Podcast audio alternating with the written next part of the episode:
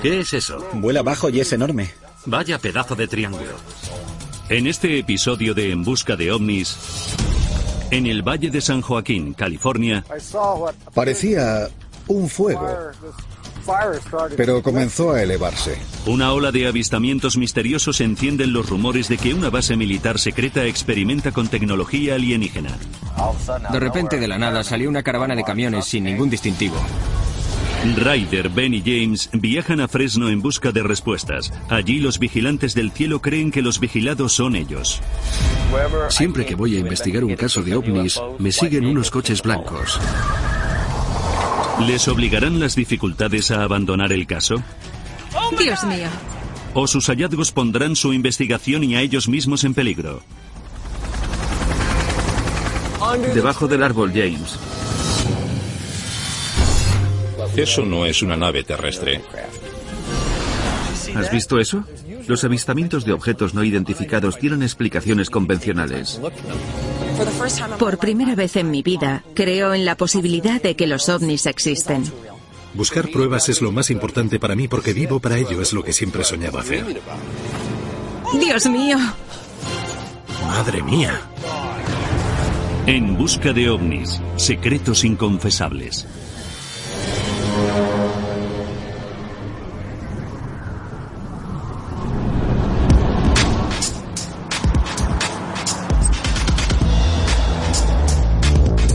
Estamos de camino a Fresno para investigar una ola de avistamientos de triángulos.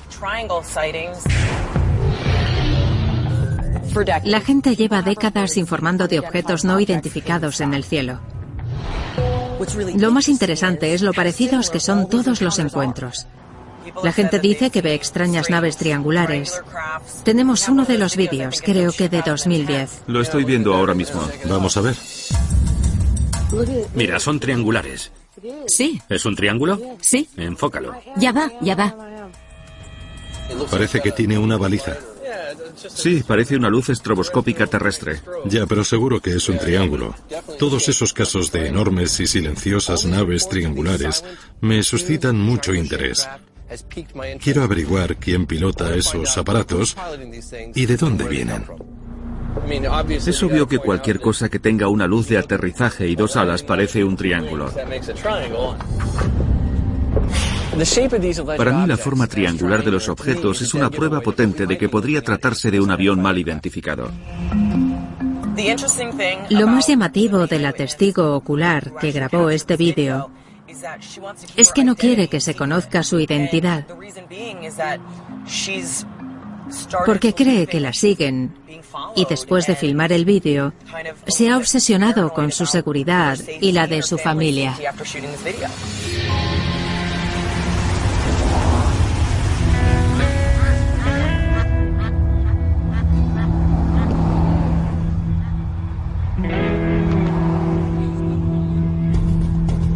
Nuestra primera parada es para ver a una testigo que llamaremos Sara. Tendremos que ocultar su identidad porque dice que desde que colgó el vídeo en la red la vigilan. Cuéntanos el encuentro que tuviste la noche del 22 de agosto. Mi marido estaba fuera hablando por teléfono. Golpeó la ventana para decirme que había visto algo en el cielo. Cogí mi cámara y salí. Entonces vimos esas luces que parecen un triángulo.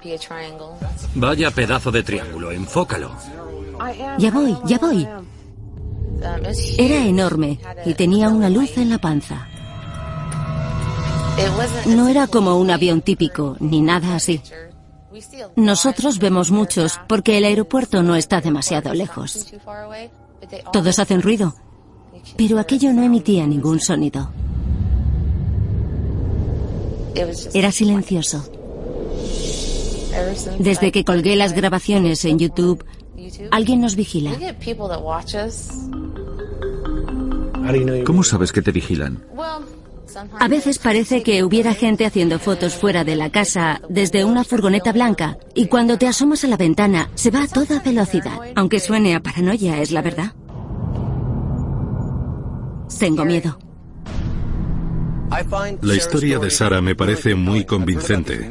Llevo mucho tiempo oyendo hablar de ovnis triangulares enormes.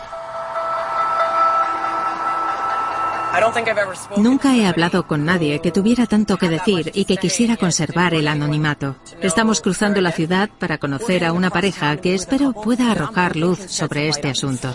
Afirman no solo haber visto uno de estos objetos en el cielo, sino también haber presenciado un accidente. ¿Cómo estáis? Gracias por recibirnos. Hace poco tuvisteis un avistamiento y nos gustaría que nos contaseis cómo fue. Llegué del mercado y vi unas luces. Parecía un avión con las luces encendidas, pero había como destellos en un lado. Era una nave voladora.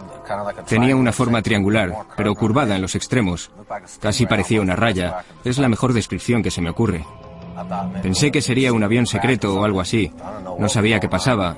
Intentó despegar, pero cuando estaba a un metro del suelo, comenzó a temblar. Todas las luces se encendieron, como si estuviera arrancando. Y luego cayó sobre el suelo. De pronto, de la nada, salió una caravana de camiones grandes. Un montón de gente se bajó. Se acercaron a la nave y se pusieron a hacer algo, como si estuvieran soldándola, como si estuvieran usando un soplete para abrirla. Ocurrió justo allí, en esa colina. Desde la entrada se veía la silueta de la nave. Estuve en la Fuerza Aérea de los Estados Unidos al mando de una unidad de F-16, así que sé un poco acerca de aparatos voladores. No sé si era una nave espacial extraterrestre, no tengo forma de saberlo, pero en cuanto colgué el vídeo comenzaron a acosarme. Justo después comenzaron a seguirme en coches camuflados, con ventanas tintadas. También se quedaban delante de la casa. Si yo salía a dar un paseo, el coche se iba y regresaba al mismo tiempo que yo. Al principio pensé que estaba volviéndome loco, pero la verdad es que desde el encuentro hemos sufrido esas desgracias. He investigado varios presuntos accidentes de ovnis y según los testimonios de los testigos oculares, el Estado lleva los restos recogidos a una instalación secreta bajo tierra, la analiza y trata de aprender su tecnología. Por lo que estoy oyendo ahora, es probable que eso sea justo lo que haya ocurrido en Fresno. Creo que es un testigo muy bueno. Yo también. Ya tenemos algo. Si en realidad la nave se estrelló y alguien la vio a kilómetros de distancia, ese tipo de catástrofe tiene que dejar rastros, ya sean restos físicos o, por ejemplo, hoyos o cosas así.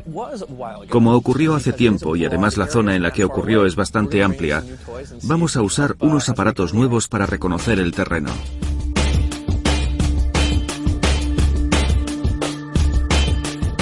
He conseguido la ayuda de Roy Malver, director de la unidad de cámaras térmicas móviles FLIR. Estoy como un niño en una tienda de golosinas. Aquí hay una zona de cámaras termográficas con rotación horizontal, vertical y lateral y un alcance de más de 16 kilómetros. A través de algunos testigos oculares he localizado la ladera donde creen que la nave se posó o se estrelló. La rotación horizontal sirve para detectar perturbaciones geológicas o de otro tipo en el terreno. Estas cámaras térmicas nos ayudarán porque si algo se estrelló en esa zona, el objeto debió remover las capas superiores del terreno. Cuando la Tierra es removida así, se torna menos compacta y un suelo así de poroso retiene más calor y aparecerá más caliente que los de su alrededor en las cámaras térmicas.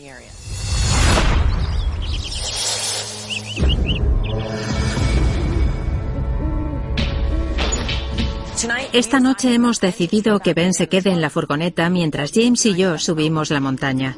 James tendrá el detector de metales y yo usaré la cámara termográfica y el contador Heiger.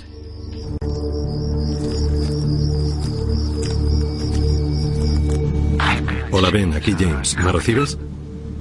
Sí, te recibo. Estás detrás del punto de encuentro. Cuando subas intenta hacerlo en dirección noreste. Recibido.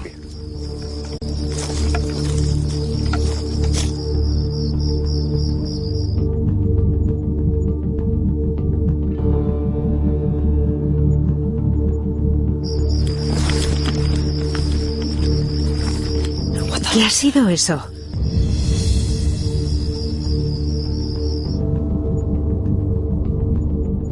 Ryder, Ryder, soy Ben, ¿me recibes? Espera, Ben, creo que he encontrado algo.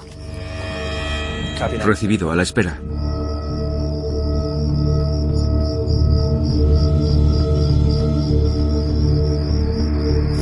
Tiene una forma muy peculiar. Vamos a ver. Ryder para Ben, he encontrado algo. Lo creas o no, lo veo. Sea lo que sea, es muy frío. Es un mordedor de perro muy raro.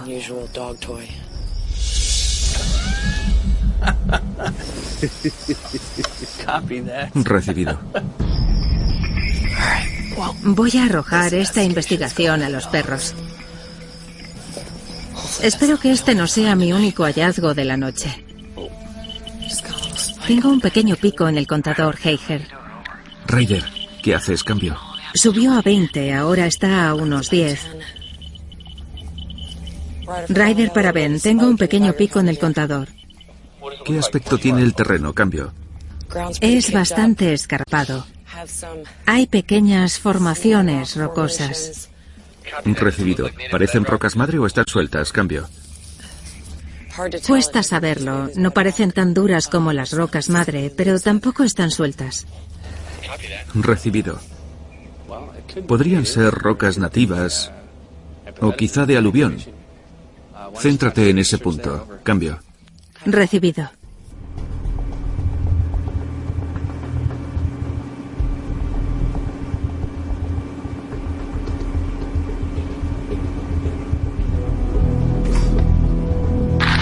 Soy como el detective de la serie Magnum.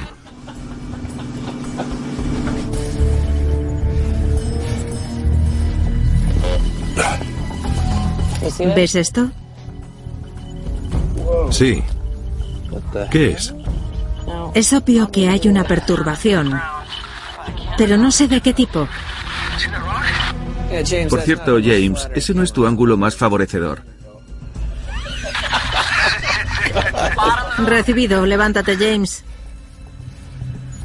Está claro que es tierra removida, ¿verdad? Sí. ¿Qué ocurre por allí, chicos?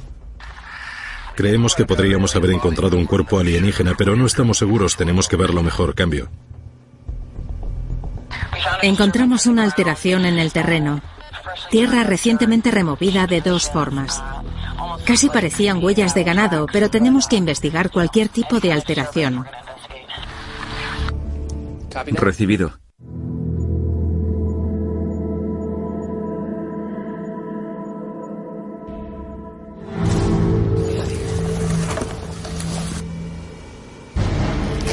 Ryder para James, tengo algo aquí. Deberías venir. Recibido. Tiene una marca de calor muy diferenciada. De lejos parece un gran trozo de metal, pero lamentablemente es un pedazo de cartón. Sí. James y Ryder, James y Ryder. Aquí ven, veo que os habéis reunido en un punto. Hemos visto el trozo de cartón más increíble que te imagines. Cambio.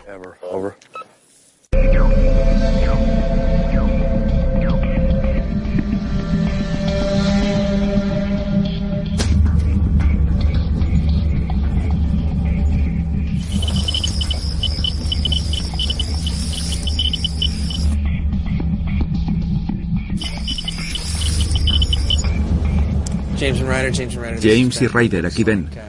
Parece que ladera arriba hay una marca de calor distinta del resto. ¿Veis algo sobre el terreno? Espera, voy a acercarme. Cambio.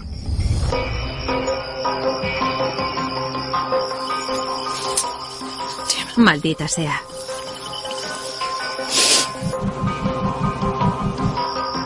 Creo que aquí hay algo. Esta zona parece inusual. Sí. Justo aquí. Sale súper caliente. Justo aquí. Es como si todo el terreno estuviera iluminado como un árbol de Navidad. Podría ser una capa de roca madre o un depósito subterráneo. Quizás sea una fosa séptica. Voy a verlo mejor.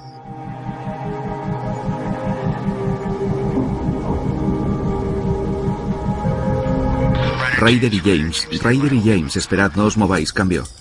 ¿Qué es esto? Ha aparecido un vehículo en el alto. Antes estaba parado, pero ahora parece que os sigue.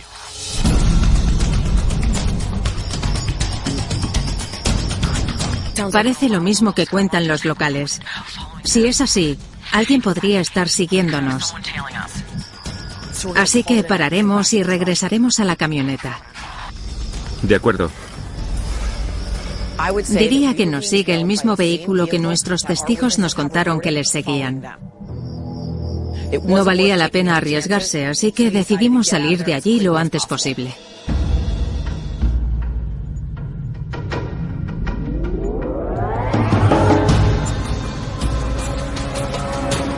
He dado con un investigador de ovnis que cree que tuvo experiencias parecidas en la misma zona. ¿Podría ser capaz de contarnos más sobre lo que aquel vehículo hacía anoche? Vaya equipo que tienes. Gracias. ¿Este es el centro de mando? Sí, Fíjate en eso. ya. Tuve que instalar cámaras de seguridad por toda la casa por motivos de seguridad.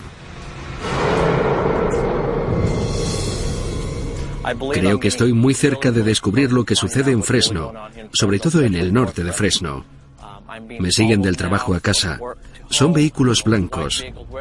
Siempre que voy a investigar un caso de ovnis me siguen unos coches blancos. Por eso me alegro de que estéis en Fresno y que deis publicidad a esto porque me quitará un gran peso de encima. Jeffrey es la tercera persona que nos dice que cree que le vigilan. Yo estoy convencida de que anoche nos siguieron. Más que nunca creo que tenemos que averiguar qué pasa aquí. Sonreíd, os están grabando.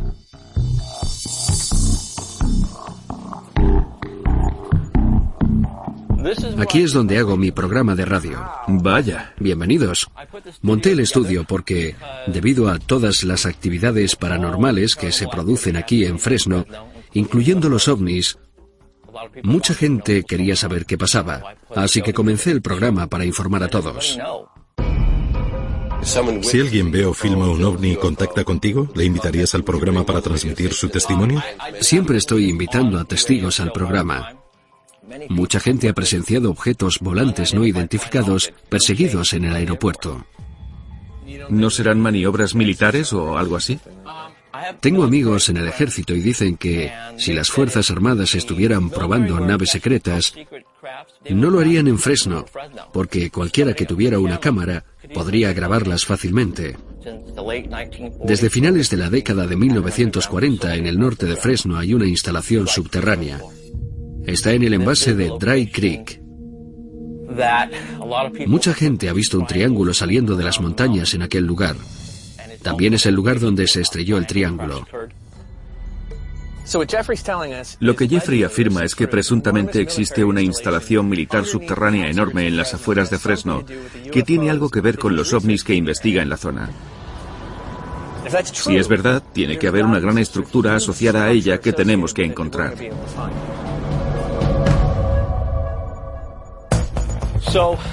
Esta es la zona sobre la que quiero llamar vuestra atención. Esta loma está por encima de las casas.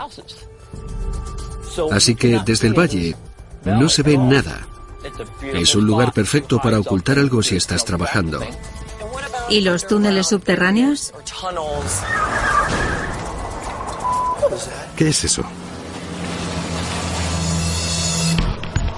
Ha estado aparcada en la esquina todo este tiempo.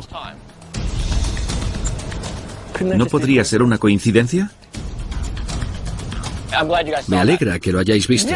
Sí, me alegro mucho. Desde ahora iré de incógnito. Jeffrey no deja de hablar de los vehículos blancos que están por todas partes. Sinceramente, después de ver la furgoneta blanca, creo que tal vez haya algo. Cuidado, esto está muy empinado. Voy a bajar al puente. ¿A qué distancia está esa sierra? Quizá unos 16 kilómetros. Jeffrey nos está llevando a una sierra donde cree que hay una especie de instalación militar ultrasecreta que alberga tecnología alienígena. He oído hablar del Área 51 y de cosas que hay en Utah, pero nunca había oído hablar de instalaciones subterráneas en Fresno, así que siento mucha curiosidad por comprobarlo. Jeffrey, ¿a dónde nos llevas? Si arriba hay una instalación militar, debe de haber alguna señal. Una carretera, un túnel, una alambrada, algo. Creo que este es un buen lugar para continuar separados. Vale. Si subís unos 90 metros veréis un pico, el lugar perfecto para una cámara. Entonces subiremos e instalaremos una cámara de vigilancia. Os avisaremos. ¿Vale? Los habitantes de la zona han informado de avistamientos de naves extrañas que salen y entran volando de estas montañas. Vamos a subir a un alto para instalar una cámara y grabar imágenes del fenómeno.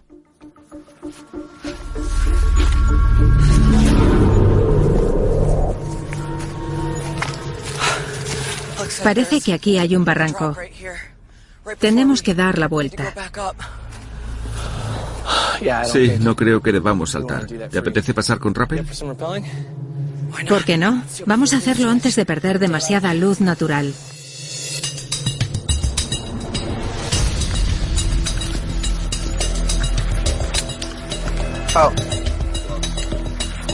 ¿Listo para un poco de marcha?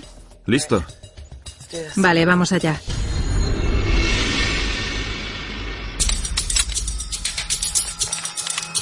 Ya está. Suave y lento. La bajada es muy pronunciada.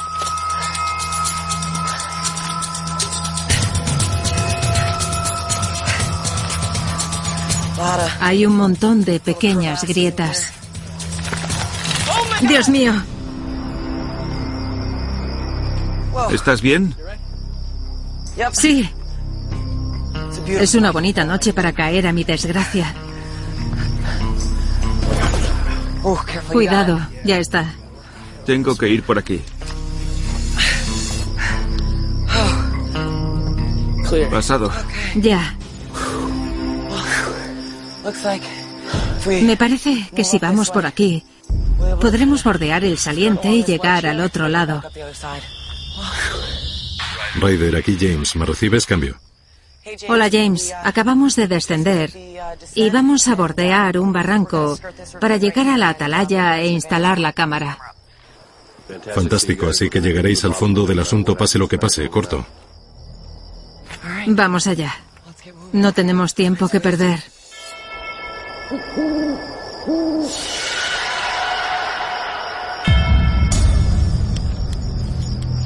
¿Qué más puedes contarme de la base militar? Unas personas que conozco me confesaron que cerca de la Montaña Negra había una instalación subterránea. ¿Son militares? Sí.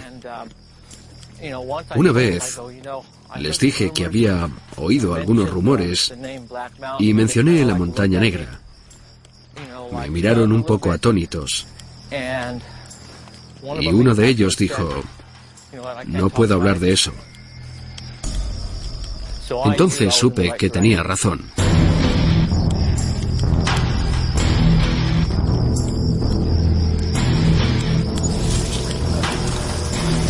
Vaya, esto es enorme. Para pasar al otro lado, tendremos que saltar. Vamos allá. Vale.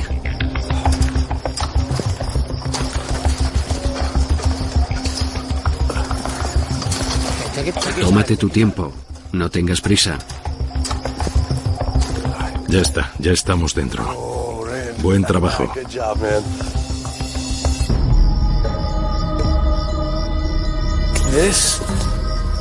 Esta es la atalaya. Sí, ¿Qué te parece? estupenda para grabar cualquier cosa que vuele. No se nos pasará. Desde luego que no. Vamos a colocar la cámara. ¿Quieres instalarla? Sí.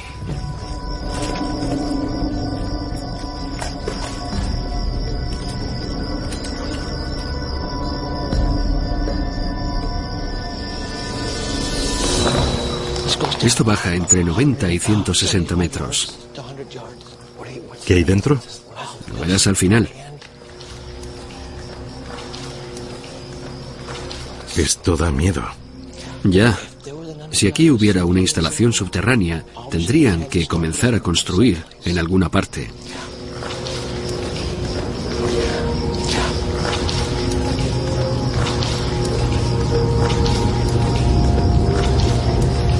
Oyes? ¿Oyes ese rumor? Sí. No ha cesado. Ahora se oye más alto. Fíjate en esto. ¿Qué es eso? Fíjate. ¿Qué te parece? Parece una rampa. Es una rampa de cemento de 12 metros que llega a un muro de cemento. Y después hay un túnel con una puerta de acero al final. Es algo que se ve en las películas de ciencia ficción. ¿No te parece espeluznante? No tengo ni idea de lo que es. Es rarísimo. Nunca he visto nada así en mi vida. Fíjate, la radiación es de 35 y Ben dijo que cualquier cosa que pase de 15. No es buena.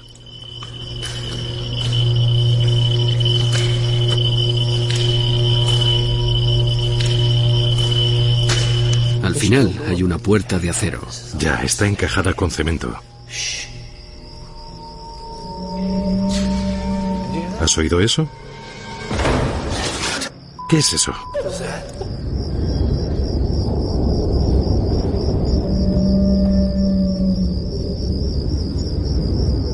Larguémonos de aquí. Estoy de acuerdo.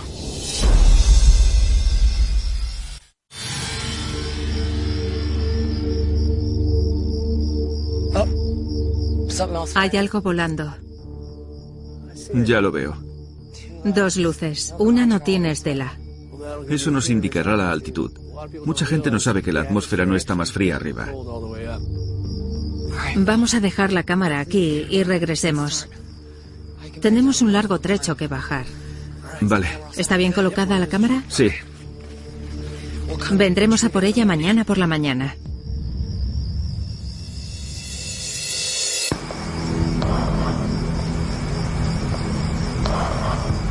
¿Sí, James?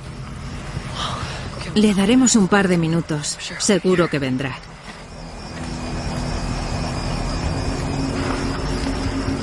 James y Jeffrey, James y Jeffrey. Aquí Ben y Ryder en el punto de encuentro en el puente. ¿Me recibís?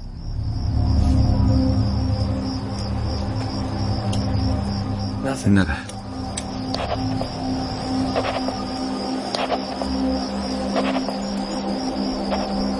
Preocupante, ¿no crees? Sí.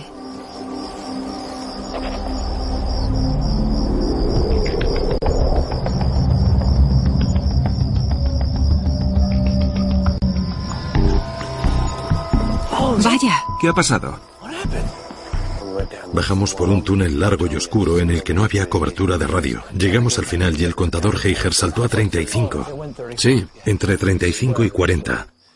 Al final del túnel había una enorme puerta de acero revestida con agua filtrándose por todas partes formando canalillos. Era espeluznante. Algo así. No tiene ningún sentido en Fresno.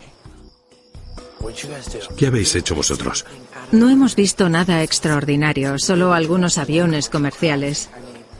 Hemos dejado la cámara allí y ya veremos qué graba en las próximas dos horas.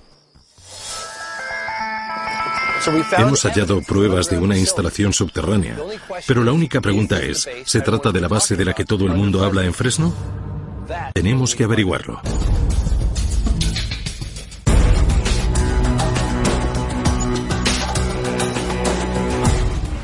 Nos dirigimos a la localidad de Kerman, al oeste de Fresno, para conocer a un antiguo agente de policía que tuvo un encuentro del que salió herido con lo que dice que fue un ovni. Queremos saber cómo se hirió y si el objeto era similar a los triángulos de los avistamientos. ¿Qué le ocurrió el 13 de mayo de 1978? Estaba patrullando en el Instituto de Kerman porque unos chicos habían entrado en el edificio del Departamento de Agricultura y habían realizado actos de vandalismo. Cuando apagué la luz de la sirena y miré hacia el sur, vi lo que parecía un fuego en un árbol. Cuando me acerqué, comenzó a elevarse. Me dije, ¿qué es eso? Se alzó entre 30 y 60 metros y después paró. Cuando estuve en el ejército, vi helicópteros y aviones a reacción incluso en combate y conozco su aspecto y cómo suenan. pero aquel objeto no emitía ningún sonido. Echaba chispas como cuando alguien corta metal con un soplete. Salían disparadas. ¿Del objeto? Sí. Y al mismo tiempo emitía un haz de luz azul. Después se dirigió en dirección sureste como nada que haya visto en mi vida. Este encuentro le produjo heridas físicas. ¿Podría describirlas? Me quedó un hormigueo, pero supuse que sería de la emoción que me produjo ver aquel objeto. Pero resulta que estaba quemado. Estaba todo rojo. ¿Toda la cara? La cara, el cuello y el resto del cuerpo. Cuando me miré al espejo no daba crédito. La sensación de quemazón fue empeorando y mi mujer me dijo que me llevaría al hospital. Los médicos no se explicaban cómo me había quemado y estuvieron discutiendo el asunto hasta que llegaron a la conclusión de que lo único que puede quemar a una persona a través de la ropa es un tipo de radiación por microondas. Dadas la intensidad y la longitud de ondas adecuadas, es posible que una radiación queme algo a distancia. De modo que no es imposible que el agente amparano sufriera quemaduras por una radiación lejana. La única pregunta es ¿de qué? ¿Ha guardado alguna prenda que llevase puesta en el momento del incidente? Tenía mi camisa y mi casco, además de una porra y una linterna en el coche. También tengo los informes médicos del hospital. Queremos llevar esos objetos a un laboratorio para analizarlos y ver si hay algún resto de radiación o algún residuo no identificado. También queremos analizar las fibras para saber si fueron sometidas a un calor intenso. Vaya. Es la camisa. ¿La que llevaba puesta? Sí. Está muy bien conservada. Este es el casco que estaba en el coche. Y esta la linterna. ¿Es la linterna que usó aquella noche? Sí, mi esposa me la compró en la década de 1970. Vaya. ¿Podríamos llevarnos las cosas al laboratorio para analizarlas? Si quieren, Nos interesa saber qué sale. O al menos eliminar otras posibilidades. Sí. Estoy convencido de que el agente Amparano estuvo lo bastante cerca de un ovni para que le dejara secuelas físicas. Su caso es lo que en la comunidad de investigadores de ovnis llamamos encuentro en la segunda fase. No sé lo que ocurrió hace 30 años, pero una radiación potente puede quemarte la piel. Aunque sea eso, sin más datos no puedo saber lo que vio. El relato de Amparano es sin duda asombroso, y aunque no mencione una nave triangular, lo que más me interesa es el movimiento. Describe una nave suspendida justo encima de los árboles que después se va. Algo muy parecido a lo que otros han descrito. De hecho, vamos a conocer a una pareja que dice que tiene imágenes de vídeo de un objeto suspendido encima de ellos. Que de repente se fue. Cuéntenos algo del encuentro y de lo que ocurrió antes de que filmaran el vídeo. Estábamos conduciendo calle abajo y vi un objeto con luces parado en el cielo sobre una casa. Me extrañó porque había recorrido esa calle muchas veces. Al momento, paré el coche y ella sacó la cámara y se puso a grabar. ¿Qué es eso? Está parado y parpadea al lado de la luna. No se mueve, ¿qué será? Lo raro es que estuviera suspendido en el cielo. Así que saqué la cámara. Entonces subió y comenzó a moverse a lo largo de la calle. Sabía que no era un avión porque estoy continuamente viendo aviones. Y lo más extraño es que a pesar de la poca altura no se oía nada. Mira, va hacia la luna. Ya lo veo. Lo normal sería pensar que era un helicóptero, pero no se oía nada, no emitía ningún sonido. Si tuvieran que calcular su tamaño, dirían que era como un 747. No, seguramente tuviera el tamaño de una furgoneta pequeña. Sí. O incluso un coche pequeño. O ni siquiera eso. Si alguien les dijera que lo que vieron fue un avión convencional o un bombardero silencioso, ¿cómo responderían? ¿Qué dirían? Ningún avión que vuele a la altura de los cables de teléfono lo hace sin que se oiga nada. Estaba tan bajo que podías frenar el coche y... Verlo entero. Eso, entero. No sé qué avión haría eso. Entonces, ¿creen que esos ovnis o naves no identificadas son extraterrestres? Yo diría que sí, algo así. Pero lo que me extraña es que muchas estén en el aeropuerto. Sí, he oído decir que en el aeropuerto ocurren cosas extrañas. Ya. No me queda claro en qué se basan para calcular el tamaño del objeto y su distancia. Así que soy un poco escéptico. Pero como todos los indicios apuntan al aeropuerto, vamos allá. Es asombroso. Ya, vamos al aeropuerto. El relato de Yamar y Choi nos ha dado más información de la que cabría pensar, porque se trata de un avistamiento reciente cerca del aeropuerto que nos proporciona muchas pistas. Después de estudiar la posible dirección del túnel que James encontró anoche y sumar eso a los testimonios de los testigos de ovnis, hemos hallado un punto de concentración de avistamientos no solo en las montañas, sino también alrededor del aeropuerto. Lo que necesitamos ahora es saber si se trata de simples identificaciones erróneas de aviones o algo más misterioso.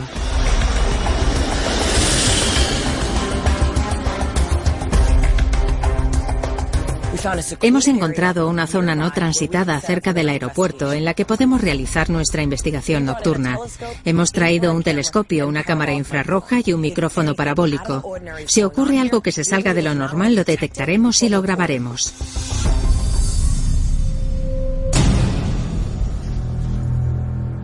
Vaya, ¿qué es eso? Es la Estación Espacial Internacional. Se mueve de izquierda a derecha. ¿Qué ves? La Estación Espacial Internacional, ¿la ves? No puedes perdértela, reluce como una estrella. Es el objeto orbital más grande de la historia. ¿A qué velocidad se mueve? Orbita la Tierra a una velocidad de 8 kilómetros por segundo. ¿Cuánta gente hay dentro? Creo que ahora mismo hay seis personas. Es casi tan ancha como un campo de fútbol y posee unos paneles solares enormes con forma de alas. Por eso brilla tanto, ya que refleja el sol de la otra cara del planeta. No sé vosotros, pero yo estoy deseando acercarme lo más posible al aeropuerto y echar un buen vistazo a todo por si detecto alguna actividad extraña. De acuerdo, voy a sacar el micrófono parabólico y vigilaré todo lo que haya en el cielo para ver qué sonidos recojo. Yo observé el cielo con el telescopio. Atenta a las advertencias, están ahí por algo. Buena suerte. Ten cuidado. Le daremos una semana de plazo.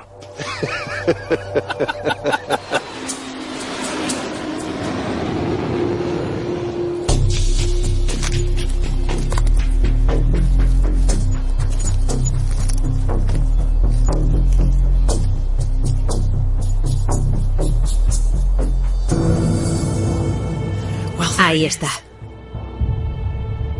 Ryder para Benny James. ¿Me recibís? Te recibo. Estoy al lado de la alambrada de seguridad del aeropuerto. Estoy intentando acercarme lo más posible sin meterme en líos. Recibido, Ryder. No te pongas en peligro. Cambio. Voy a apagar el walkie-talkie un rato. Si dentro de una hora no habéis sabido nada de mí, no llaméis a la Guardia Nacional.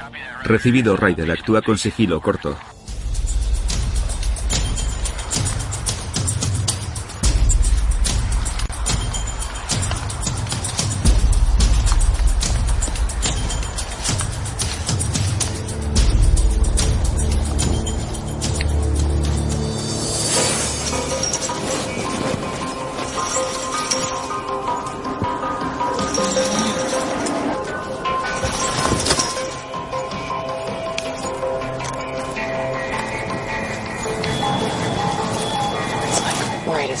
Hay tanta luz como a pleno día. No hay dónde esconderse. Está claro que no debería andar por aquí. Sin duda, esto no parece un aeropuerto municipal normal. Si tuviera que adivinar, diría que ahí tienen algún tipo de búnker. Ryder para Benny James. Adelante. Estoy justo fuera del perímetro del aeropuerto. Estoy convencida de que aquí hay más de lo que parece a simple vista. Vaya. ¿Qué hace ahí fuera?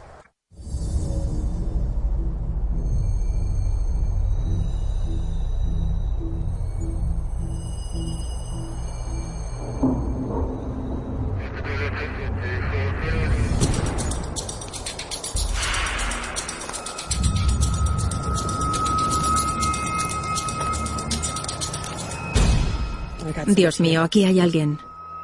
No sé si me habrán visto. Voy a intentar regresar.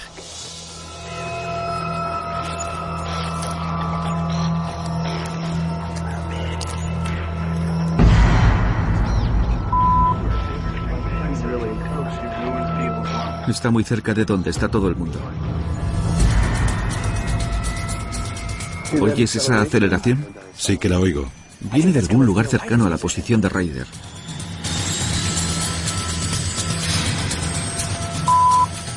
Eso es un helicóptero militar.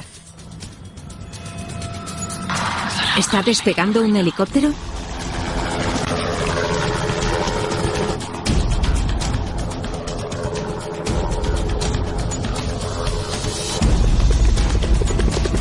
Sí, ahí está, vuela muy bajo.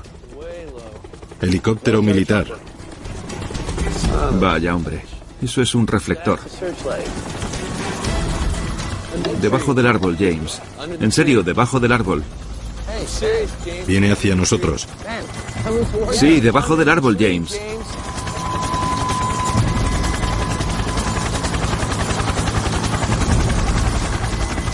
Está dando vueltas a nuestro alrededor. Sí. Ryder regresa.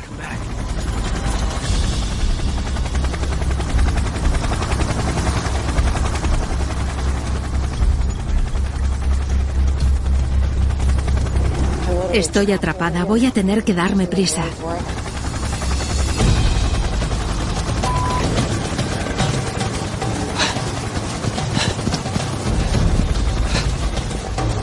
Dios mío, espero que saliera de ahí abajo. Ryder, somos Ben y James. ¿Dónde estás? Cambio. Chicos, chicos. Cielo santo, ¿dónde has estado? ¿Estás bien? Estaba recorriendo la alambrada y alguien se acercó con linternas. Madre mía. Y de repente un helicóptero se puso en marcha. Llegó así y Ben se puso a gritarme. Como tenía los auriculares puestos, no le oía. Le decía que se escondiera debajo del árbol. Hemos estado aquí más de lo debido. Tenemos unas grabaciones estupendas. Es hora de irse. No tentemos a la suerte. Sí, salgamos de aquí.